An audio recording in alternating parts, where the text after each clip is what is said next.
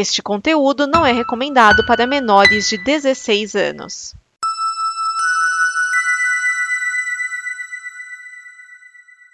Obrigado por dar play neste programa.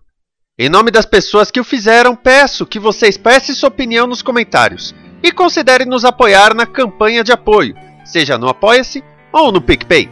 As informações e os comentários estão em nosso site comboconteúdo.com. Agora, fique com o programa. DN Premiers o programa de lançamentos de cinema e indicações que não dão problema. Neste programa estão Edson Oliveira, Márcio Neves, Jardel, Tiago Andrade, Vinícius Schiavini.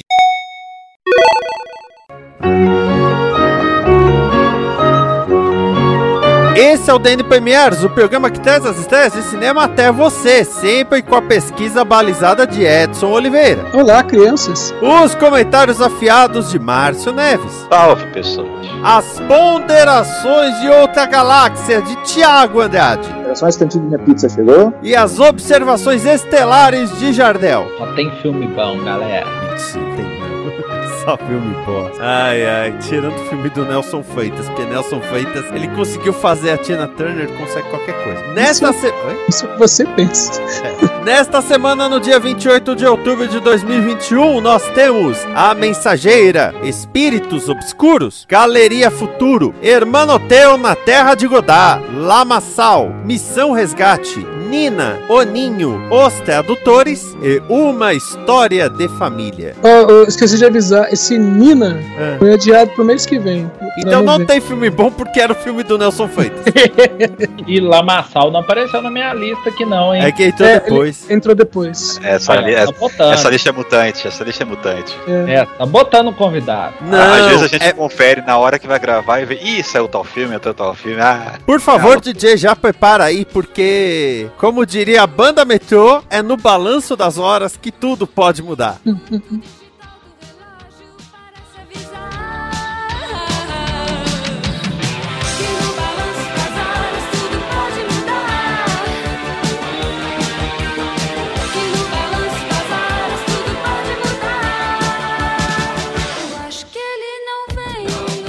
Eu fecho a pauta na quarta, na quarta noite já troca filme, na quinta já troca filme, e se bobear no dia da estreia, o filme simplesmente faz o Tim Maia e não vai. Cara, tanto que a gente tem essa lista aí, e no meio dessa lista tem vários filmes que foram anunciados, sei lá, mês passado, mês retrasado, e que apareceram agora, de novo. Mas vamos lá, vamos, come vamos começar com A Mensageira, direção do Zachary Adler. No elenco nós temos Gary Oldman, Olga Kurilenko, Dermot Mulroney. Isso aqui é um misto de suspense e ação, uma coprodução do Reino Unido e Estados Unidos de 2019, chegando no Brasil com pelo menos um ano de atraso, porque esse filme era para ter estreado em dezembro de 2020. Ou seja, quem queria ver já viu. Esse filme basicamente é uma versão feminina de Carga Explosiva, com a Olga Kurilenko dando porrada em todo mundo. Até em gente que você tem certeza que ela não consegue dar porrada. Então, mas a história é basicamente o seguinte: ah, você tem o Gary Oldman, vamos dizer, ele é um chefe da um chefão mafioso. O Dermot Mulroney é o cara do FBI que conseguiu pegar o Gary Oldman. E no meio disso existe uma testemunha, um cara que testemunhou o Gary Oldman matando uma pessoa. E aí o que acontece? Essa testemunha está sendo mantida a sete chaves dentro de um, de um edifício, é, num apartamento secreto e tal. E aí o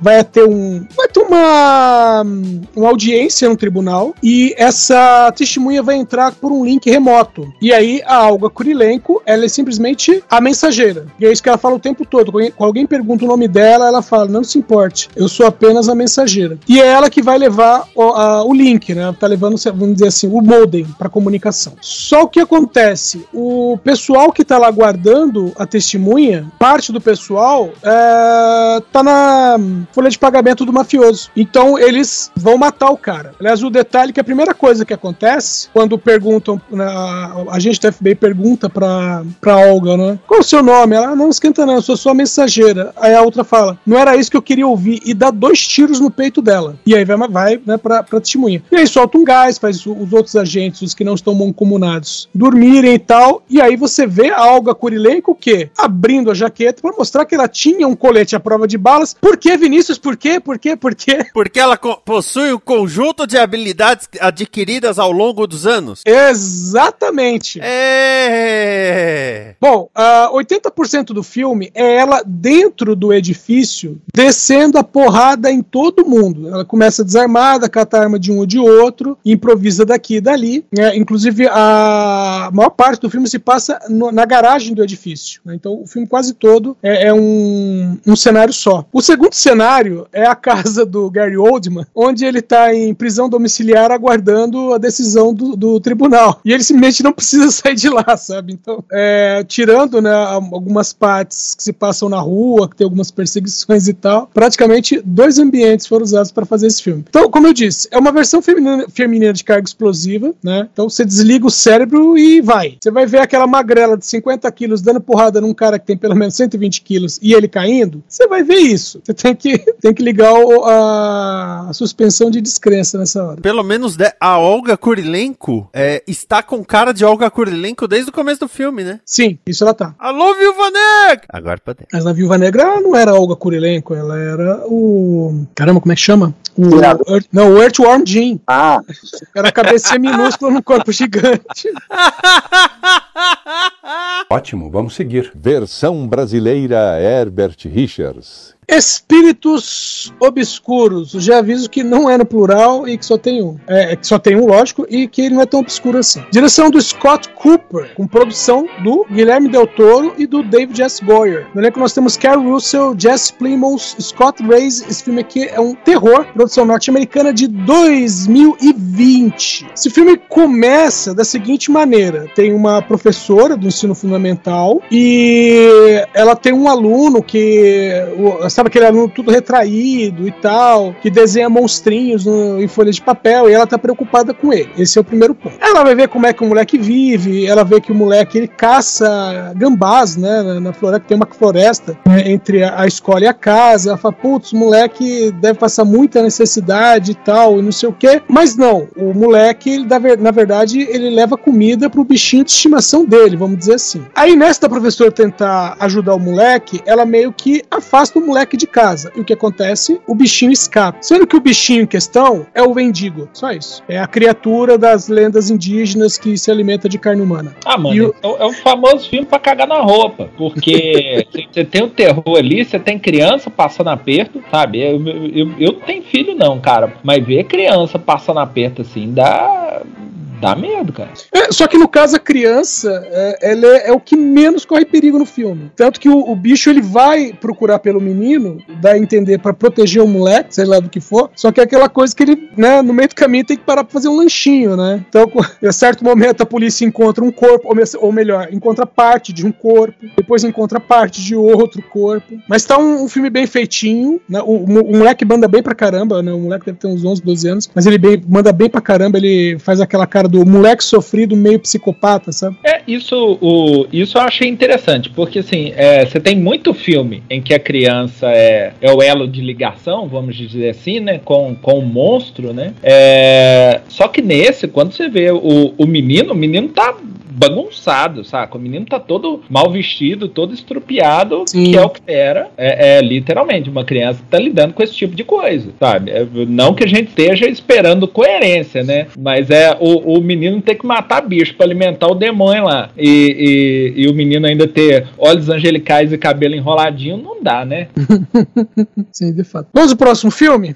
Ótimo, vamos seguir. Versão brasileira Herbert Richards. Galeria Futuro. Dois diretores, Fernando Sanches e Afonso Povar. No elenco, Marcelo Serrado, Otávio Miller, Ailton Graça, Luciana Paz e participações do, do. Deixa eu ver de quem mais. Da Clara Castanho, Taumaturgo Ferreira, Mili Cortaz, Zezé Mota e Jackson Antunes. Com detalhe: cinco roteiristas. Eita, isso é ótimo sinal. Isso é sinal, Vinícius, de quando o caminhão estava subindo aquele morro, a porta traseira abriu e o cachorro caiu. Who let the dogs out?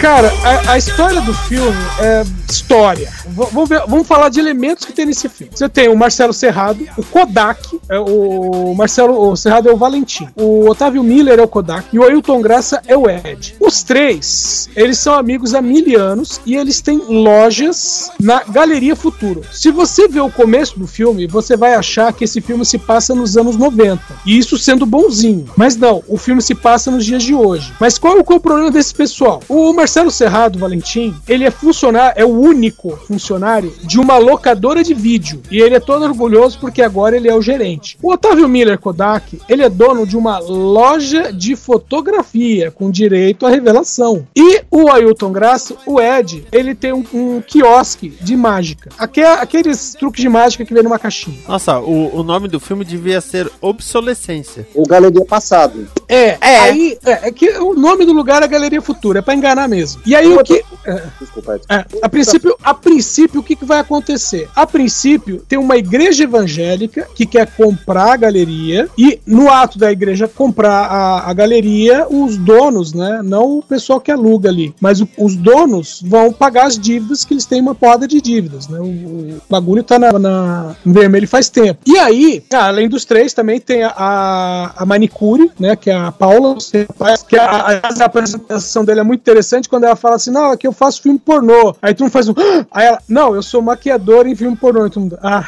É, quando a- o lugar tá para ser vendido, eles começam a esvaziar o local. E eles encontram, vamos dizer assim, balinhas muito estranhas que estavam guardadas numa caixa gigante desde os anos 70, no fundo da loja do, do Otávio Miller. Basicamente, alucinógenos. Qual que é a primeira ideia? Vender alucinógeno para não precisar venderem a galeria. Qual que é o, o, o que acontece no meio disso? Os alucinógenos causam alucinações, então você vê as alucinações, isso tá no filme. O que cada um vai vivendo quando toma a pílula. E depois disso, o Milian Cortais fazendo papel de Milian Cortais, vindo buscar as drogas porque ele é o dono. E esse é o filme. Não tem como não dar errado. Vai dar errado. Dois comentários que eu fiz enquanto o microfone estava no mudo. É. O primeiro é que a gente sabe como funciona a produção de cinema, né? Se tem cinco pessoas acreditadas no roteiro, é porque no mínimo umas 10 trabalharam nele.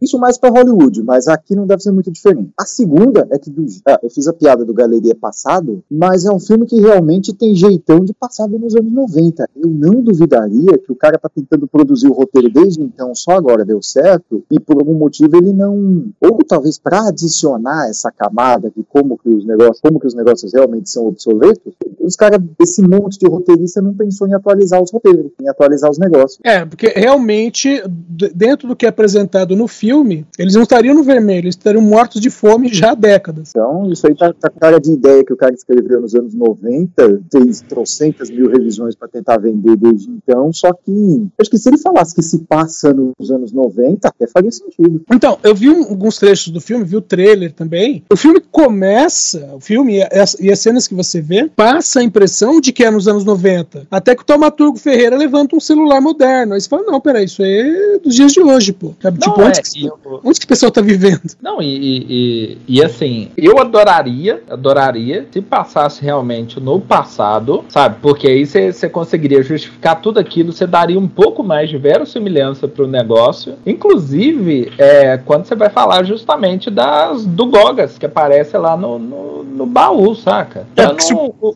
é, pro, porque assim, pra não ficar um negócio tão distoante, sabe? Pra não exigir tanto da suspensão de, de, de realidade da gente. A gente sabe que, que cinema nacional é essa putaria que a gente tá acostumada, né? É, a- tá acontecendo coisas normais no filme, de repente acontece um negócio deslumbrante ali, deslumbrante no sentido de absurdo, né? E, e, e segue a história, como se nada tivesse acontecido. Mas, mas sabe, tipo assim, é, é, é uma história que seria melhor retratada dessa forma. Sabe? É, é, não tem justificativa é, é, para, por exemplo, o, o, a loja do Kodak é, ainda existir hoje em dia. Sabe? Sim. Não tem. A, a loja de, de mágica, eu nem vou falar que isso aí não é cultura nacional. Sabe? Não, não é cultura brasileira você ter uma loja de, mar, de, de, de mágica, saca? É, é, aí nessa hora você vai ver que cinco roteiristas não valeu pra escrever a porra de um, de um roteiro que preste, saca? E eu fiquei revoltado com essa merda. Poderia ser uma ótima história. Uma história bacana. Você falar, olha, não, olha, é, é,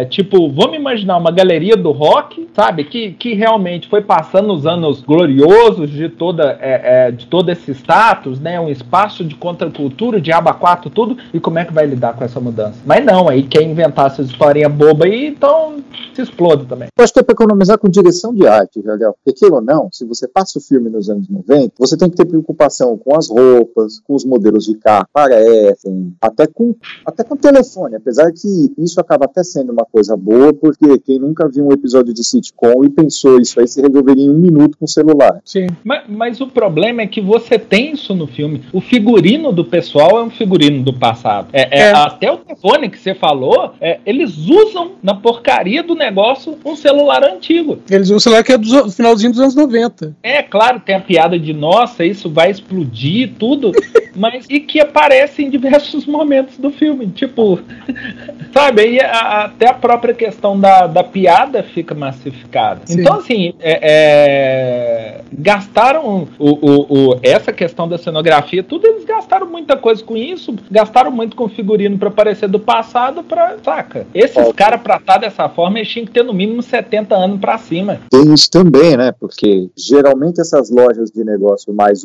obsoleto é, é- o proprietário é barra único funcionário é aquele velho teimoso que não fecha o negócio, que é aquela loja que quase ninguém mais entra. Faltou um tiquinho de cuidado. Enfim. Vamos no próximo, pro próximo filme? Ótimo, vamos seguir. Versão brasileira Herbert Richards.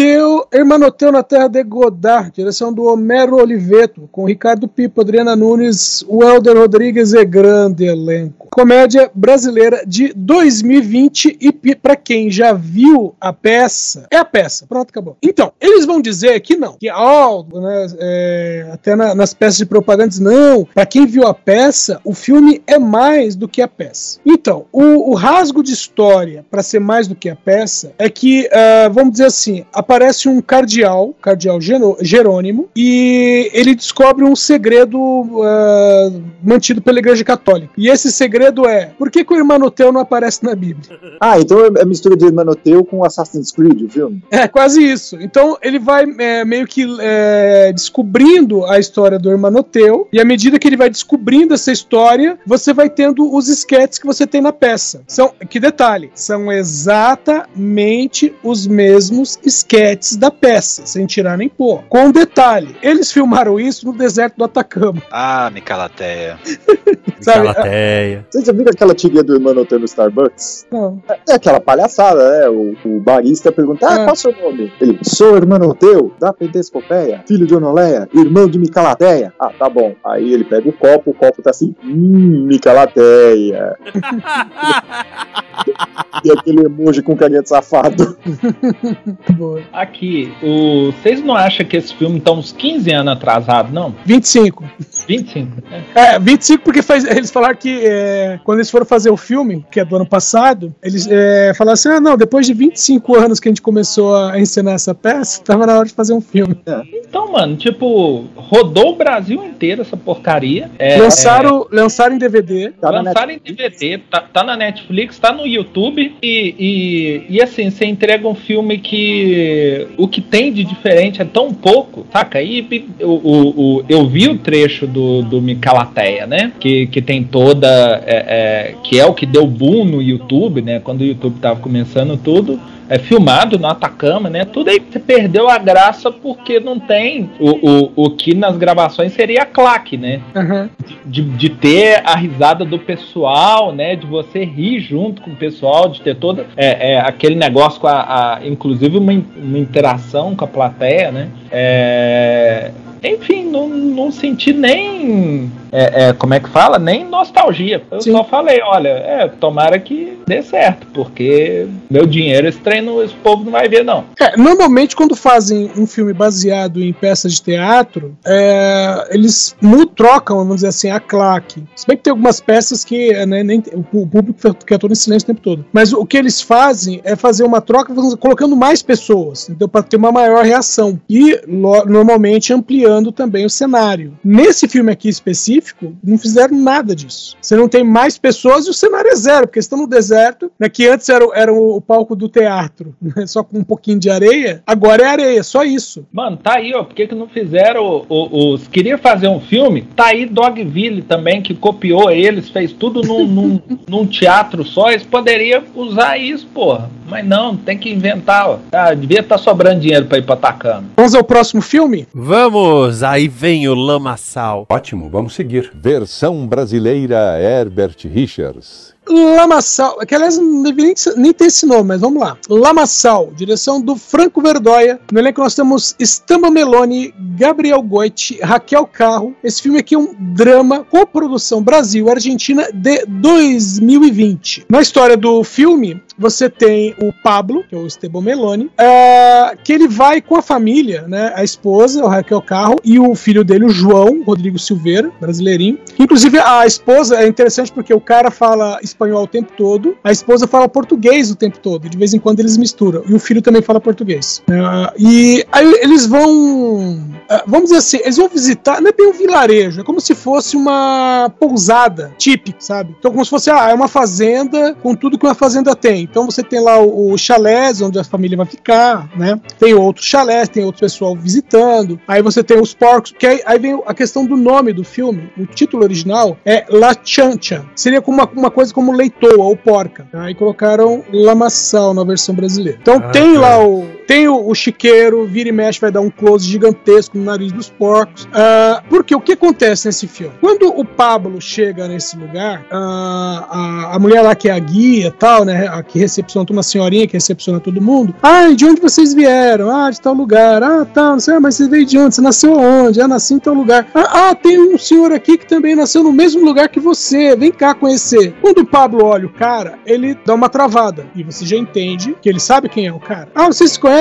Não, não conheço. Conhece? Não, não conheço. Resumindo, esse cara é um abusador. Ele abusou do Pablo quando o Pablo era criança. Só que no filme, isso não é dito. Eles vão revelar isso no filme, vamos dizer, se dividiram o filme em três atos, eles vão revelar isso no final do segundo ato, perto do final do filme. A essa altura, você já sabe que o cara é um abusador, ou foi um abusador, e que esse é o medo do Pablo. Só que até isso acontecer, você vai, é, vai ter várias, é, vamos dizer assim, como eu falei do, do close no- no- nos porcos, é, o barulho que os porcos fazem le- faz o, o Pablo lembrar da risada do cara durante o, vamos dizer assim, na época que ele foi abusado. Isso, tipo, volta todo o trauma dele. E não só isso, ele começa a ver em qualquer coisinha ameaças. Então, se uma pessoa levanta a mão pra chamar outra, ele já acha que a pessoa tá levantando uma arma. Sabe? Se alguém pega uma faca, ele já pensa que a pessoa pegou a faca porque vai brigar com alguém. E fica o filme inteiro nisso. Até o cara dizer, não, porque quando eu era criança foi abusado. Então, quando chega a hora da revelação, isso já não faz mais diferença. E a questão do filme também é que você tem tudo isso e o filme não é nem sequer um filme de vingança. É o filme É de cara- trauma. É um filme de trauma e o cara, ele começa meio que. né, É, começa a seguir o abusador porque ele meio que esqueceu, ele apagou isso. E ele começa, tipo, encarar o sujeito, olhar pro sujeito pra ele,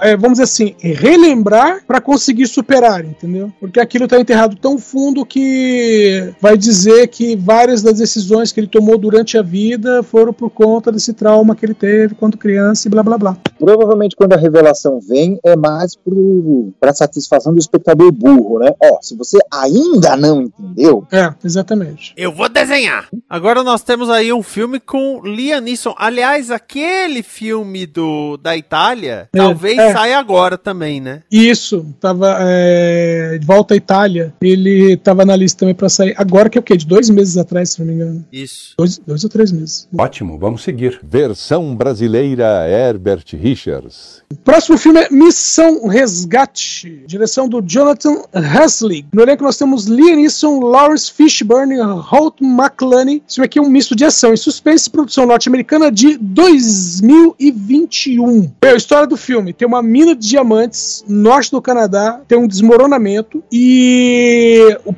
tem mineiros lá que estão soterrados. Além deles precisarem, lógico, serem libertados, há uma outra questão. Eles estão vão ficar sem ar. Eles têm 30 horas de oxigênio, 30 horas de ar. E aí chamam o Liam Neeson e falam assim o seguinte: são 480 quilômetros de distância. Só que além de as estradas estarem congeladas, parte do trajeto para eles conseguirem fazer em tempo é por cima de um rio congelado. Então são três caminhões, é um comboio de caminhões, caminhões não são carretas, caminhões gigantescos que vão ter que passar por todo esse perrengue na estrada, mais o rio. Lembrando que o prazo já é apertado para eles chegarem até lá para salvarem os mineiros. Isso por si só já renderia um daylight. Só que os donos da mina, eles estão escondendo alguma coisa e eles não querem que a equipe de resgate chegue lá. Então, além deles terem que lutar contra o tempo e contra a estrada, eles ainda vão ter que lutar contra sabotadores. Ai, que bom. Sabe aquele filme do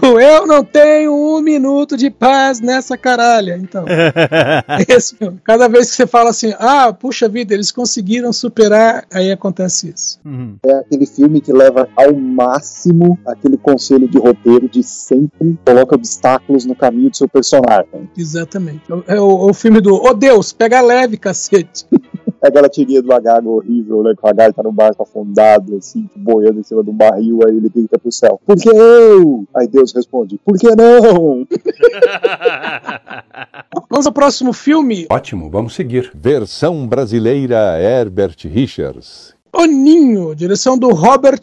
Robert não, Roberto Defeu. Filme que é um. meio drama, meio terror, meio filme chato. Produção italiana de 2019. Na história nós temos o Samuel, é um menino paraplégico. Ele mora com a mãe em uma mansão e ele não pode sair. E é um garoto, né? Tá no início da adolescência. E aí chega Denise, que é uma empregada, mas. é, meu, esse filme tinha tudo pra ser um filme, de, um filme pornô, mas é que tem criança envolvida. É, aí chega a Denise, que é uma, uma adolescente, né? Mas ela é colocada na casa como empregada pra ajudar o menino. E nisso o moleque começa a se sentir influenciado pela, pela nova, né, nova empregada e resolve sair de casa. Ele vai tentar sair de casa. O detalhe é que o, o cenário do filme é só a mansão. Só a mansão. Você não sabe o que tem além da mansão. Dá a impressão de que houve alguma coisa e, entre aspas, não tem mais nada além da, dessa, da, da casa. né? É quase o- os outros, né, com a Nicole Kidman. E ah, a questão do menino ser paraplégico é justamente porque o pai do menino tentou fugir com ele quando ele era menor. E quando ele estava quase escapando, meteram bala nos dois. O pai morreu e o menino ficou paralítico.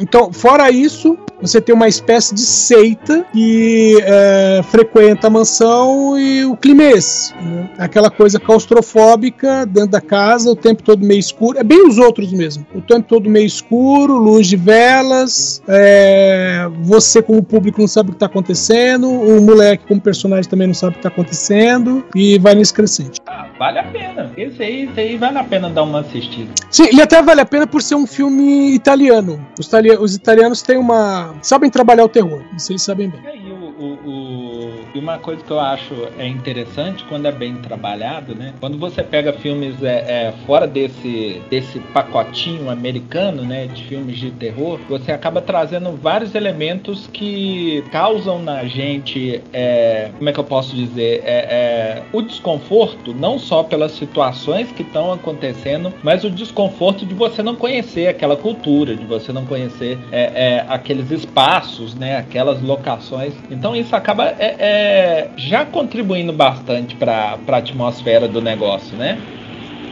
Sim, exatamente. Eu acho bem interessante esses filmes, é, claro, não, não usando essa, essa atmosfera cultural e exacerbando ela, né? Mas aproveitando quanto isso tira a gente como espectador do nosso lugar de conforto. Quando a gente vai ver um filme de terror americano, é, você consegue imaginar tudo que vai acontecer, né? É, tem aqueles clichês ali que já estão presentes. Esses, Uhum. assim, que são fora, né? Disso que a gente está acostumado, é você tá literalmente num território desconhecido, lidando com o desconhecido, né? E dá pra você ter uma imersão melhor. Sim. Próximo filme. Ótimo, vamos seguir. Versão brasileira Herbert Richards. Os Tradutores, direção de Regis Roça, Roansa. Olha que nós temos Lambert Wilson, Olga Kurilenko, olha aí de novo, Ricardo Sca, Scamarcio. Esse filme aqui é um suspense de 2019 e ele é, Vinícius? Peraí, ele é o filme francês obrigatório da semana? Sim, Ah, ele sim. é o filme francês obrigatório da semana. Então ele é o filme francês obrigatório da semana!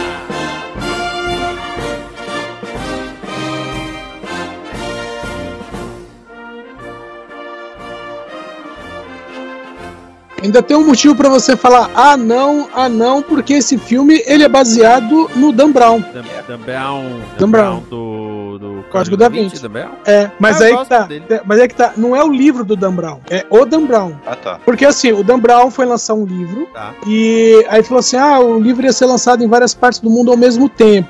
Então, quando o livro foi traduzido, o que, que ele fez? Ele chamou os tradutores e manteve os caras trancados enquanto eles faziam o- a tradução. Tá. Né? Pra ter certeza que tudo ia sair ao mesmo tempo certinho e tal. Quê. Aí o diretor do filme, desse filme aqui, ele viu essa história e falou assim: caramba, e se no meio desse processo alguém roubasse o livro? O que aconteceria? E aí ele fez esse filme. Então, a história desse filme é a seguinte: tem um livro que está prestes a ser lançado. Eles falam que é uma, né, é uma, é uma trilogia, a trilogia Dédalus. E o terceiro filme, o terceiro livro se chama O Homem que Não Queria Morrer. né? Então você tem um, um escritor, é, como é que eu vou dizer, exótico, né? E ele tem um bunker, é um bunker que a porta é tipo porta de cofre de banco. né? E aí ele contrata nove tradutores, cada um para uma língua específica. Essas línguas específicas são francês, italiano, português, dinamarquês, russo, inglês, espanhol, grego e mandarim. Aí o, o pessoal né, tá nesse bunker quando o, o, o escritor ele recebe um e-mail né, com um trecho do livro dizendo assim: o livro não te pertence mais. Se você não me pagar 5 milhões até amanhã, eu vou botar 100, a- as 100 primeiras páginas do livro na internet. E aí, o que, que o cara faz? Ele fala: pô, a única maneira de alguém ter de alguma maneira eh, passado isso para passar do livro para outra pessoa é se tivesse acesso. Só quem teve acesso foi ele como escritor e o pessoal que está trabalhando na tradução. Bom, ele tranca todo mundo, todos os no, no- os tradutores, né? Ele tranca todo mundo no bunker e aí vira um episódio de community. Porque ele quer descobrir quem foi que, que passou, né? Quem foi que vazou a cópia do livro. Se bem que tem uma maneira bem simples, né? Ele tem nove tradutores, cada um com uma língua. O cara pega e fala assim: ó, o livro não é mais teu, manda 5 milhões. Aí o cara só olha e fala assim: ah, mas manda em outra língua aí pra ver, pra, pra ver se você tá, tem, tem acesso ao livro mesmo. Aí o cara manda, sei lá, em russo. Ah, já sei quem foi. Ó, eu quando vi a sinopse, eu achei que é, me lembrou muito o filme do o, o livro do Chuck Palahniuk, o Hound, que é um bando de escritor que vai para um retiro, né? Aí tá lá no tá lá no retiro e começa a acontecer um tanto de merda lá nesse retiro. Eu achei que seria algo nesse sentido, mas essa história bobinha aí, eu acho que eu vou passar, viu? E, e só um adendo é, sobre o, o Dan Brown, né? Dan Brown, esse cara aí tão, tão cuidadoso com, com o livro, né? E vai e me compra um cavalo de milhões no cartão de crédito. E dessa forma a esposa dele descobre que ele traiu ele. Olha só.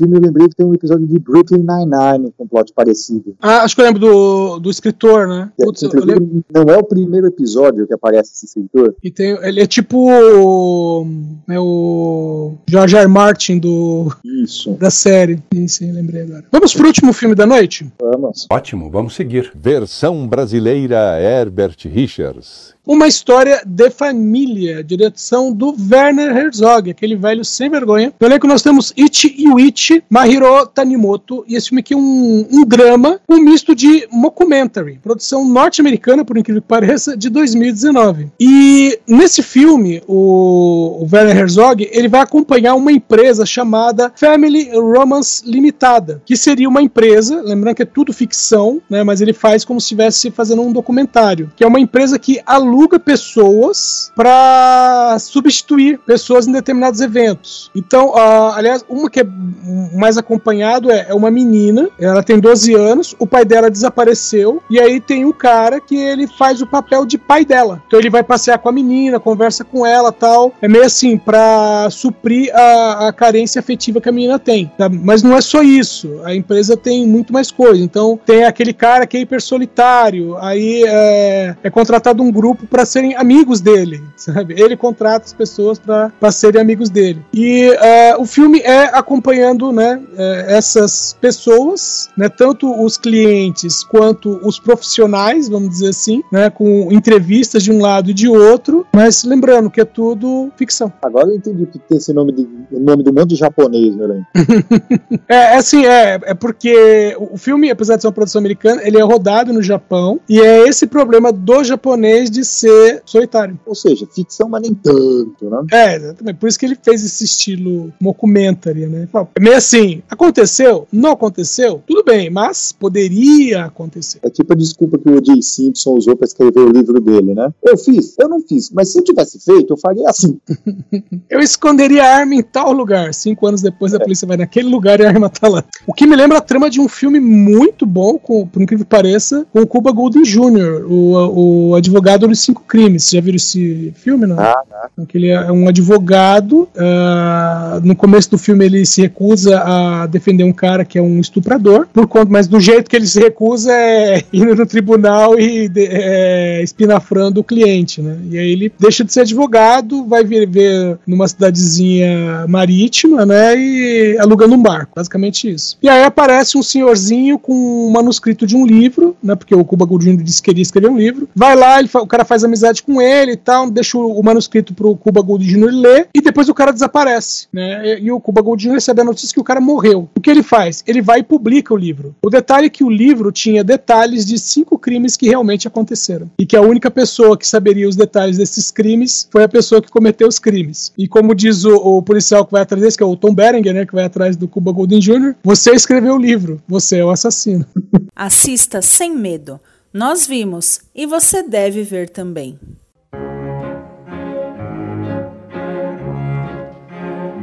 Assista Sem Medo é o quadro em que cada um de nós traz um filme, indica um filme, para você assistir no conforto do seu lar. E eu vou começar quebrando isso que eu acabei de falar, porque eu não vou indicar um filme, eu vou indicar dois filmes. Ah, bom, já achei que você ia indicar uma série, que a gente discutiu isso off. Não, não, não, não, não. Também não é, não é várzea. Com direção de Maurício Essa, roteiro de Ilana Casoy e Rafael Montes. E no elenco nós temos Carla Dias, Leonardo Bittencourt, Alan Souza Lima, Leonardo Medeiros e Vera Zimmermann. Eu estou falando de A Menina que Matou os Pais e O Menino que Matou Meus Pais. Os filmes da história dos Stoffen. Pra você, jovem, mancebo, mambembe, que não sabe, né? Vamos, vamos aí contar a história que em 2002 houve o assassinato do casal Manfred e Marisia von Richthofen, tá? O, foi no dia 31 de outubro, aliás, foi no Halloween, que horrível. Um, um crime bárbaro, os dois foram mortos a, golpes de barra de ferro.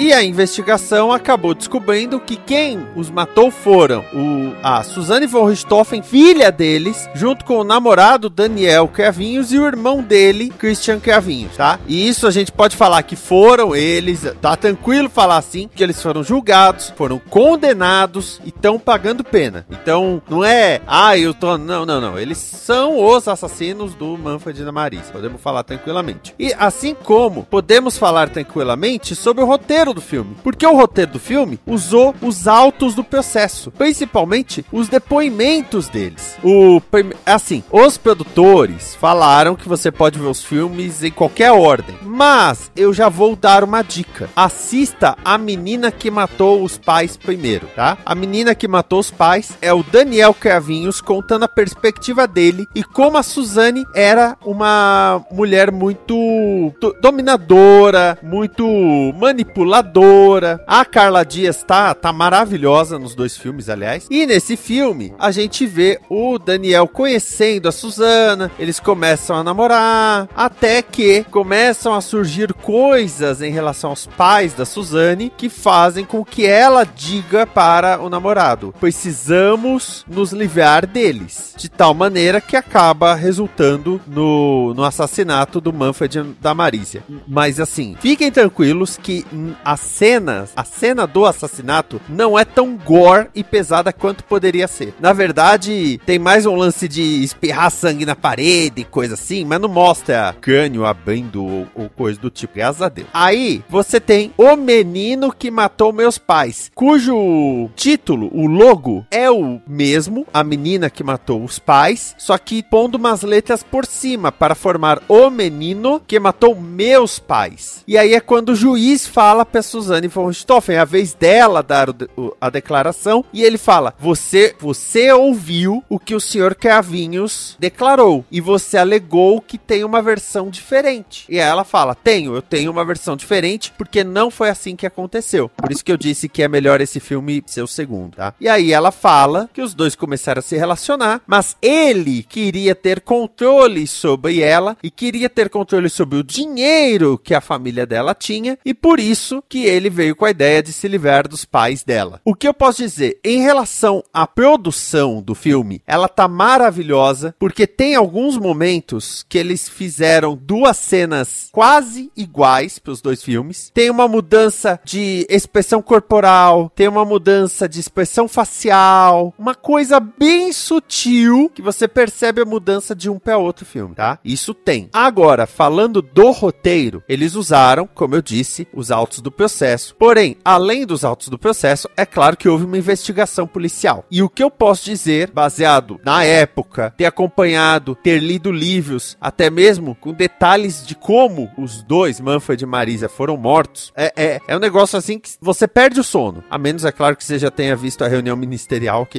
aí teu, teu estômago aguenta. A versão da história do Daniel é a que bate mais. Porque muitas coisas que ele relatou da história houveram provas depois, provas materiais, evidências. Enquanto muitas coisas que a Suzane inventou não foram encontradas provas ou evidências. E considerando que depois a gente viu em vários momentos como a Suzane von Richthofen é uma mulher manipuladora, até mesmo a famosa entrevista do Fantástico, que ela se fez de menininha e chorou e tudo mais, né? É, é- é interessante isso. Mas assim, falando de produção, se você quer ver uma questão de produção muito bem feita, de roteiro amarradinho, a primeira cena é a mesma, é igualzinha, tá? Então, se você for ver os dois filmes juntos e começar o segundo e você quiser ir no banheiro, não tem problema. A primeira cena é igualzinha, mas depois tem esses lances. Por exemplo, o Manfred vai dar um carro pra, pra Suzane. A cena é igual, o carro é o mesmo, eles estão nas mesmas posições, as falas são as mesmas. O que muda é a expressão. E isso já faz toda a diferença no que cada um tava dizendo ali. Me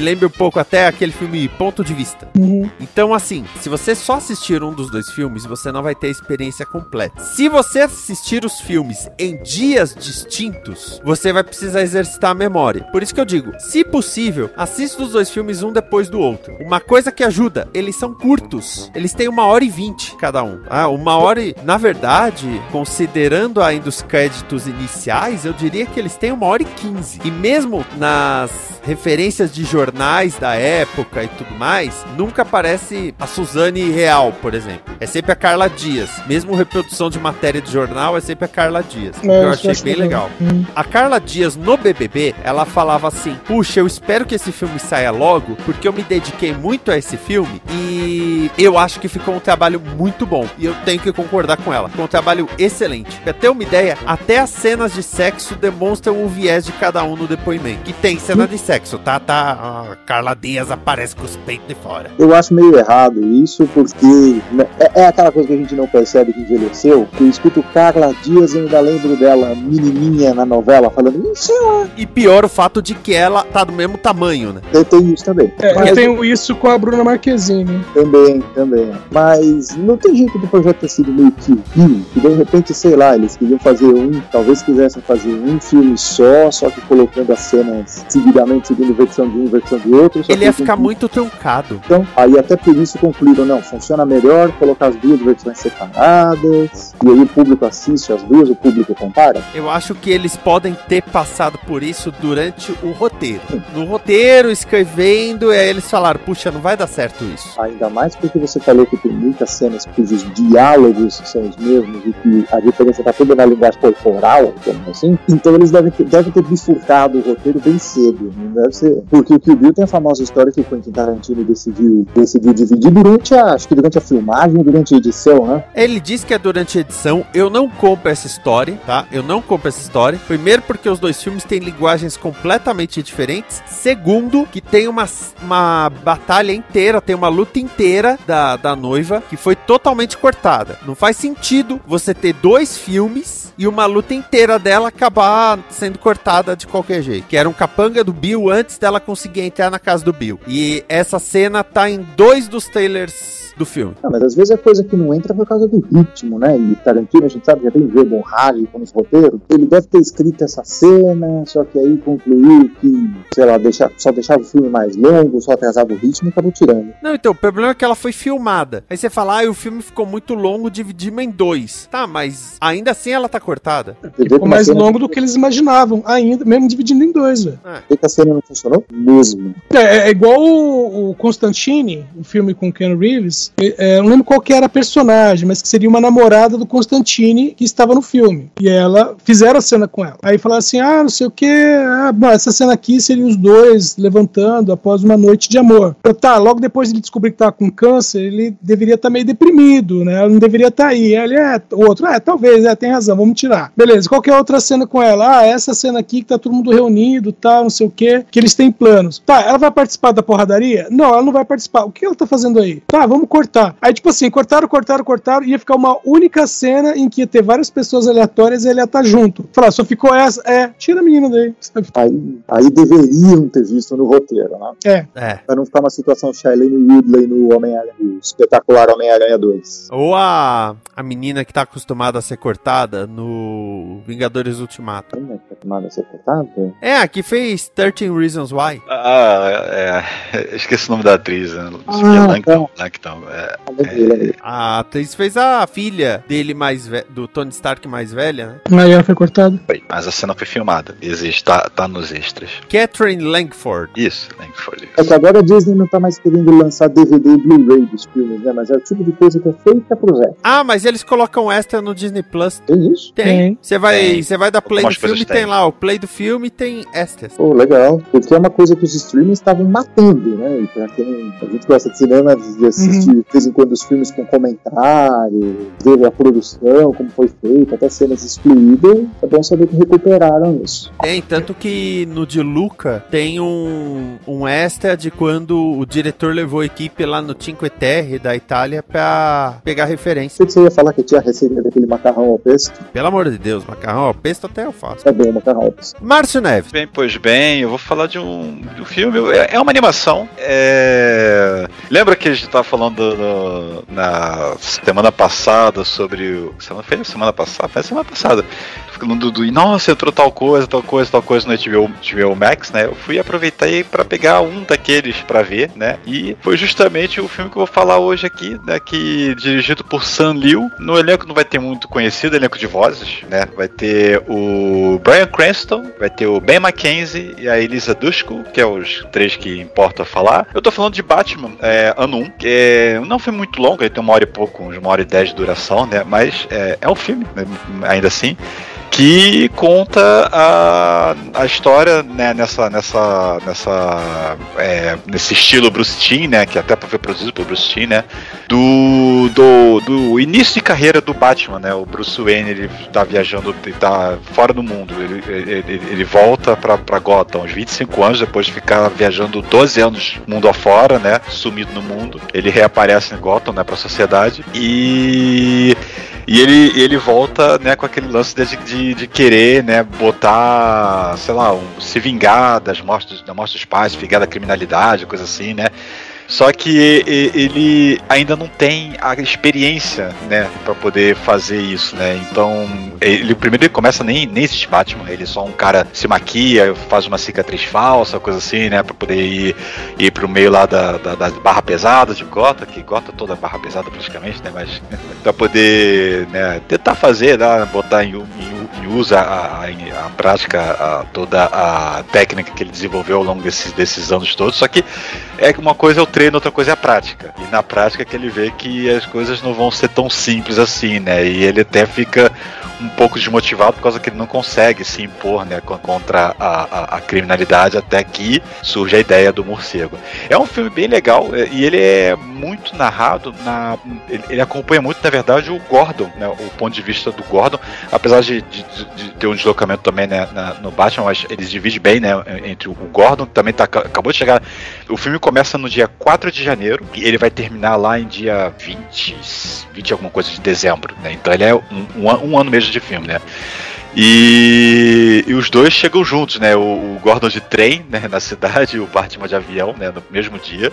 E, e vai, vai contando, né, intercalando a história dos dois, né? Desenvolver da história, por causa que o, o Gordon vai, vai ser pai, a mulher acaba de descobrir que tá, que, que tá grávida, e o Bruce tentando ver como é que ele faz pra poder intimidar os, os bandidos, e chama a atenção da polícia, e tem todo o lance do Gordon, que como ele chega numa cidade que é muito, muito, muito, muito, muito, muito, muito, muito corrupta, então ele tá sozinho contra toda a polícia de Gotham, coisa que todo mundo praticamente é bandido. A polícia, a polícia é só, só, só se chama polícia, porque só tem bandido lá.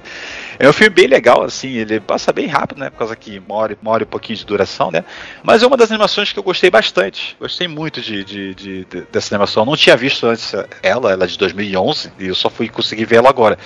É, é, ver as animações da DC, é, para mim, sempre foi muito complicado, por causa que elas não, não saem em Blu-ray, só saem em DVD, passa na TV muito esporadicamente os canais acabam, então era muito complicado de assistir. Agora, com esse serviço do HBO Max, que tá lançando aos poucos todo o catálogo Warner, DC e tudo assim, nossa, eu tô fazendo a festa. Tô, comecei a rever a série animada do, do, do Batman, tô adorando. Apesar de que o, no aplicativo no celular, não sei porque a HBO tem um problema que se o, se o, o episódio tem legenda em português, mesmo que você escolha lá desligado e bote dublado, ele bota a legenda em português forçado também. Ele tem algum problema lá de configuração que, que não dá certo. Mas se eu vejo no, no monitor, no, no, no, no- navegador, ele- isso não acontece, felizmente. Mas nem sempre eu tô na frente do computador pra ver, às vezes eu tô almoçando, às vezes tô lavando a louça, né? E fica aquela legendinha ali incomodando. Mas felizmente com esse filme foi tudo bonitinho, foi tudo legalzinho, a dublagem é muito boa, né? Tem vozes, várias vozes conhecidas, vozes talentosas, né? Que, em português, né? Eu falei o elenco em inglês por causa que é o que tá listado aqui no, no que eu tô vendo. Porque as vozes portuguesas eu não vou lembrar agora pra poder falar. Apesar de falar o nome de todo mundo no final, né? no- nos créditos. Mas ainda assim, né? É uma obra baseada, né? No, na obra de mesmo nome do Frank Miller. E pelo que eu sei, é praticamente um para um. Assim, o, o- eu não sei se estão todas as cenas do, do- do- da, da, da graphic novel tão no filme, mas pelo que dá a entender, é, é- é pau a pau, assim. É, é- o que tá lá tá aqui, e o que tá aqui tá lá, e nada fica devendo nada a ninguém. Então, vão lá quem tem HBO Max, né? Tá lá, tá, tá facinho, assistam. Batman 1, né? Quem não viu ainda. Jardel. Nossa, então, o tem um filme, ele é, ele é até bem recente, ele é de 2020, se não me engano, é, que eu recomendo que é, além dele ser muito bem feito, muito bem produzido, é, o elenco dele é maravilhoso. É o Knights Out, Entre Facas e Segredos, do Ryan Johnson. Ah, Esse filme é muito bom. é é- esse filme é sensacional. É sensacional. Cara, é, é, é daquele filme assim que é, não basta a história ser bem construída. O elenco dele foi bem escolhido, é, é, a, o enredo consegue se desenvolver de uma forma muito bacana. É,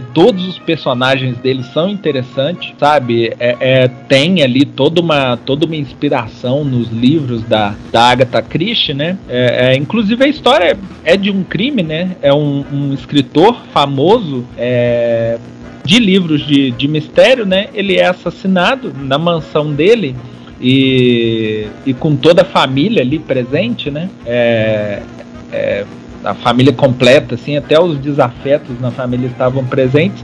E logo no início é, é- é revelado que ele foi assassinado, tudo. É, é um filme que se resolve logo no início. Interessante são os desdobramentos a partir disso, sabe? É, é, por que foi assassinado, como é que isso aconteceu.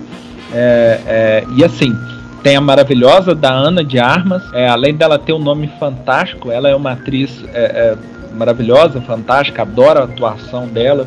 Tem o Daniel Craig, tem o Chris Evans, tem a Jamie Lee Curtis, que maravilhosa também, tô doido pra ver Halloween com ela. Então, assim, é, é, é aquele filme que ele respeita a inteligência do, do, do espectador, sabe? É o mistério, a forma como ele é construído, assim, é, é- tem uma verossimilhança bem bacana. E pra quem gosta de Agatha Christie, é um prato cheio. Então, é, é- eu recomendo, é, é, você não vai perder seu tempo assistindo esse filme. E se você já viu, vê de novo. Olha, excelente. Eu adoro. Eu gosto muito, eu adoro esse filme, eu gosto muito por causa que justamente ele, ele já se resolve logo nisso, você já sabe que- quem matou o cara logo de cara, assim, né? O problema é o, que, como é que se desenrola daí em diante, né? O, o, o- a, toda a investigação, todo o mistério. É muito bom, é, é, é- tem- é muito amarradinho, tudo funciona nele, assim, que ele vai e volta, vai e volta, né, na, na- nas informações, e nossa, ele, ele tá todo amarradinho, ele é muito bom. É, e ele trabalha muito bem com clichês também, né? O, essa exata questão de ah, é, é, ah, na família tem o, o sobrinho invejoso, é, você tem os aproveitadores da fortuna do tio, ah, você tem o investigador que é inteligente, e, e mesmo assim não é maçante, né?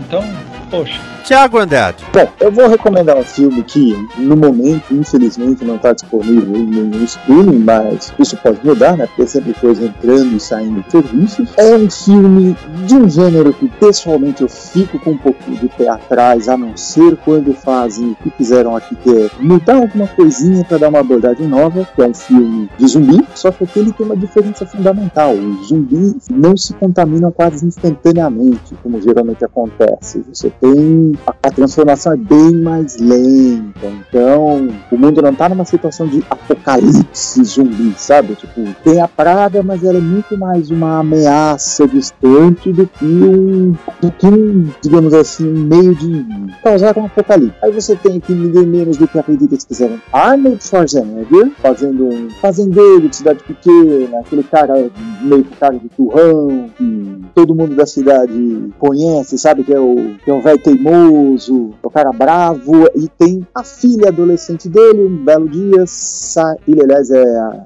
Abigail- Breslin, do Pequena Miss Sunshine, Zumbilândia. A filha sai bem aquela coisa de interior, vai, sai para ir meio do mato dos amigos, não sei o que, aí encontra um zumbi, é mordida, infectada, aí começa a se transformar. E o pai fica protegendo a filha naquela aquela teimosia, não, pode deixar, eu cuido, ninguém vai pegar minha filha, e vai explorando essa, essa relação entre os dois. A própria menina vai meio que pensando na condição dela, sabendo que, que ela tá piorando, ela vai, vai, se- vai se transformando bem devagar. É, é um filme curtinho, é, é um drama, você não espera que você vai ver o Schwarzenegger num papel dramático desse jeito. Ele protege a filha até quando começam a aparecer as autoridades do governo mesmo, que eles estão querendo terminar o vírus na marra, e fica aquela coisa, o pai protegendo a filha e lidando com a mortalidade da filha ao mesmo tempo, sabendo que não vai estar lá muito tempo. O nome do filme é Maggie, ele saiu, ele saiu por aqui um lançamento muito discreto. Eu lembro que eu assisti, eu lembro que eu assisti num avião, sabe? Tem aquela programaçãozinha do avião, aí eu fui vendo filme que não saiu no Brasil. Ah, Schwarzenegger é esse. Filme curtinho, 95 minutos você mata. Ele, quando saiu por aqui, saiu com o subtítulo de A Transformação, direção do Henry Robson. Não, não lembro no momento nenhum outro filme que ele fez, mas fica a recomendação. Vocês vão ver um Schwarzenegger que a gente a gente não está muito acostumado. Schwarzenegger sem frase efeito, sem porrada, mas ainda assim ele manda bem. E eu percebi agora que eu não lembro de nenhum outro filme do diretor, porque ele não fez nenhum outro filme. É, isso é uma explicação bem plausível. Eu nunca ouvi falar desse filme e ele tem outro nome. Ele, ele- ele também tem um, um nome oficial para eu, eu vi aqui, Mega Transformação. Ele também tem um- o nome mesmo que parece que você acha no, no listado é como Contágio, Epidemia Mortal. Nossa, que nome bosta. Ele foi falado até no DN Premiere. Não é tanto nome bosta, mas é genérico, genérico, genérico, quando o filme é qualquer coisa além disso. Uh, só pra constar, antes de chamar o último, é, o Sr. Wilson do Colônia Contra-Ataca criticou alguns youtubers brasileiros do ramo infantil, vamos dizer assim, que estavam fazendo vídeos brincadeiras do Round 6. né? ah, brincadeiras do Round 6. Aí ele criticou essa, essa turma aí sem noção. Aí hoje sai a notícia que seis crianças se machucaram porque foram fazer uma brincadeira de Round 6 na escola. Aí eu pus no Twitter, né? Como o Sr. Wilson já dizia, e pus o link da matéria. E ele respondeu dizendo, putz, né? Coisa, coisa básica. Só que é a merda quando você acerta um tweet assim na veia. É que as tuas notificações, se alguém mandou alguma coisa importante no meio, já era. Eu lembro a última vez que foi isso, eu acho que eu respondi alguma coisa pro Mussum a live simples. Aí eu tive duzentos e poucos likes, retweet, não sei o que, pessoal respondendo. Nossa, eu não conseguia mais falar com ninguém no Twitter. Que inferno. Que ele dizia assim: odeio ser famoso. Esquece a aba de proprietário por. A aba de proprietário, que eu tô outra coisa. Esquece a aba de notificações por um tempo, quando, dependendo de pra quem você dá reply, do assunto que você comenta, porque fica inutilizado. Eu lembro, eu não lembro pra quem que eu mandei mensagem esses dias que o negócio teve, assim, no espaço de 20 minutos, teve 200 likes. Né? É, eu A quando, de notificação do TweetDeck aqui não parava. eu, eu quando abro, quando eu respondo, comento alguma coisa lá do Não Inviabilize, é isso. Você vai ver, você tem 300 comentários, você tem mil comentários, do nada. Aliás, o, a mina do não envi, enviabi- ali, inviabilize tava reclamando que tem um cara pegando os casos do podcast dela e publicando como contos dele na Amazon. Rapaz, o, o- não é a primeira vez que, que o pessoal quiba os negócios dela. Inclusive teve algumas pessoas bem famosas, é, é, bem famosas assim, né? É, gente no Instagram com mais de um milhão de seguidores copiando a história dela. Edson Oliveira. Bom, eu vou recomendar um filme de 2019 dirigido pelo Luc Besson. Oh. Eu já tinha assistido esse filme algumas vezes e, e aí no sábado eu e, e a Carla aqui a gente tava. Mais ela, na verdade, né? Ela tá. é, fala alguma coisa que eu posso ver. Aí ela vai passando, aí eu falando, não, esse filme é tal coisa, esse filme é tal coisa, esse filme é tal coisa. E ela parou em Ana. O perigo tem nome. Sim, o subtítulo é péssimo. E aí a gente assistiu e ontem, quando cheguei do serviço, ela tava assistindo de novo. Acho que ela não entendeu. Ou não entendeu algumas partes ou ela cochilou, alguma coisa parecida. Mas esse filme aqui, que ele até foi lançado perto ali do, do Red Sparrow com a Jennifer Lawrence e também do Atomic Blonde, né, com a Charlize Theron, ele te- traz essa coisa da da da espiã porradeira, né? E bom, até o, o La Feminiquita também, né? É bem semelhante. E a, a história do filme começa com uma primeiro, né, mostrando vários agentes, você entende, são agentes da CIA sendo mortos. A história se passa em meados dos anos 90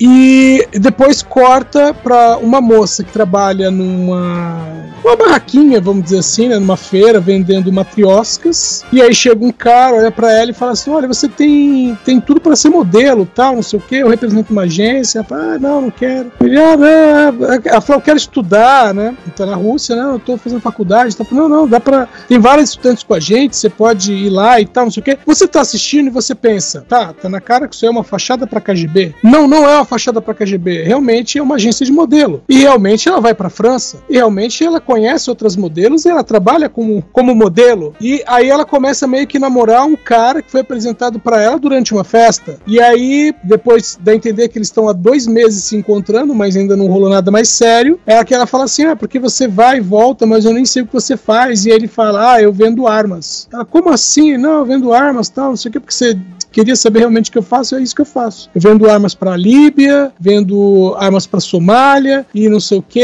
Aí ela, né, ela começa a se passar mal, fala assim: eu vou no banheiro, tá bom? Ele, ah, tá bom. Ela entra no banheiro, sai com uma arma, com um silenciador e dá um tiro na na testa dele. Gostei, pessoal prático. Então, e aí o detalhe é que o filme ele vai mostrando isso, coisas que você faz, ué, como assim isso aconteceu? E aí vai mostrando, tipo assim, três anos antes, sabe? Então, é o filme, ele é, ele é... A história, basicamente, é ela é uma assassina, a serviço da KGB, é bem treinada pra caramba, e ela vai fazer é, missões ao redor do mundo, mas, entre aspas, usando o trabalho dela de modelo como fachada, que na verdade não é fachada, porque o cara que contrata ela realmente contrata ela como modelo, mas você vai descobrir no meio do filme que até isso é, foi o pessoal da KGB que meio que direcionou ele pra chegar nela. né? Ninguém indicou o nome dela, mas ele fala, ah, ele tá entrando na, na feira, tá? Alguém, alguém bloqueia ele pra fazer ele virar à direita. Agora faz ele chegar até na menina. Ele chegou, aí os caras, eles estão conversando. Nosso trabalho tá feito. Então, e, e o filme é feito, é, é, tem essa escalada, que a cada momento que chega num ponto que você fala, ué, como é que chegou nisso? Aí, aí vai mostrando, tipo, seis meses antes, um ano antes. Porque Nossa, tem sempre uma. flashback. É, sim. É, é lógico são, isso. são sub-histórias, né, que vão ah, alimentando a história, mas que ao mesmo tempo, sempre que chega num impasse, né, tem esse, é, é, esse recurso do, do um flashback para contar que ah, não é, não é, isso não é tudo o que acontece. Você não conhece a história inteira. Mas é, do começo a- até o fim é, é uma história bem contada, é um filme bem bacana e é, é o primeiro trabalho da, é, não é o primeiro trabalho dela, né, da Sasha Luz, que é realmente ela é modelo mesmo. Ela já fez alguns outros trabalhos, ela tá inclusive naquele Valerian e a Cidade dos Mil Planetas, né? Mas lá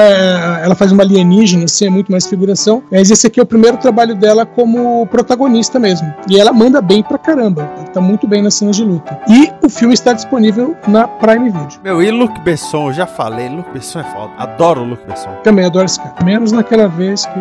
É, menos naquela vez que ele produziu a série, a série Táxi. Bom, mas tem a série da carga explosiva, então. É. Ah, tá de boa.